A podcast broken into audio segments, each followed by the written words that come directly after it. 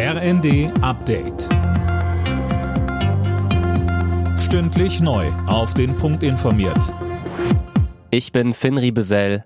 Guten Abend. In der ukrainischen Hafenstadt Chaunomorsk ist das erste Frachtschiff seit Kriegsbeginn mit Getreide für den Export beladen worden. Jetzt muss noch der Seeweg festgelegt werden. Die Exporte werden von Vertretern der Russen, der Ukrainer, der Türken und der UN kontrolliert. Seit heute gelten in Deutschland strengere Vorschriften für Gasspeicher. Das Ganze verläuft in mehreren Schritten. Bis November sollen die Speicher dann zu 95 Prozent gefüllt sein.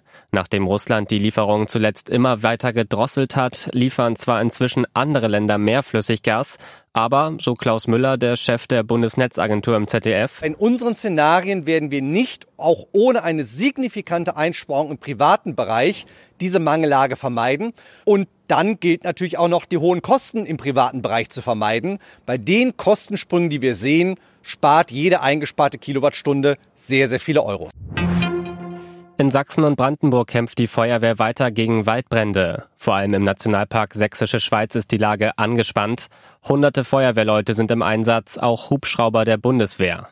Sachsens Ministerpräsident Kretschmer hat sich am Abend ein Bild von der Lage gemacht. Wir werden weiter äh, mit den Hubschraubern des Bundes rechnen können. Das ist hier auch das einzige Einsatzmittel, was wirklich etwas bringt. Wir haben von der Landespolizei, wir haben aber vor allen Dingen hier aus der Region, aus dem Landkreis Sächsische Schweiz und aus Sachsen heraus so viele freiwillige Helfer. Das ist großartig zu sehen, diese Solidarität.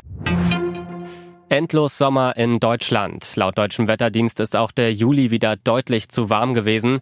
Die Durchschnittstemperatur lag bei 19,2 Grad und damit 2,3 Grad über dem langjährigen Mittel. In den meisten Regionen ist es außerdem viel zu trocken. Alle Nachrichten auf rnd.de